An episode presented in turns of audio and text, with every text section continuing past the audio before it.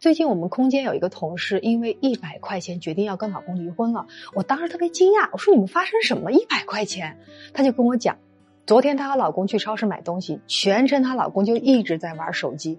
排队结账的时候呢，人又特别多，好不容易排到他们了。这时收银台的机器突然发生了故障，只能收现金。但她身上是没有现金的，她就问她老公：“你有现金吗？”她老公说：“没有。”我同事看她手机壳就说。你手机壳不就有一百块吗？你先赶紧给我付账啊！你看后面人都等着呢。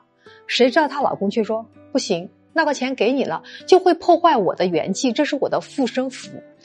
他说他当时听完就心寒了，看着收银台上的一堆东西，不是给家里买的，就是给老公和孩子买的，都是他们喜欢吃的零食，里边没有一样东西是他给自己买的。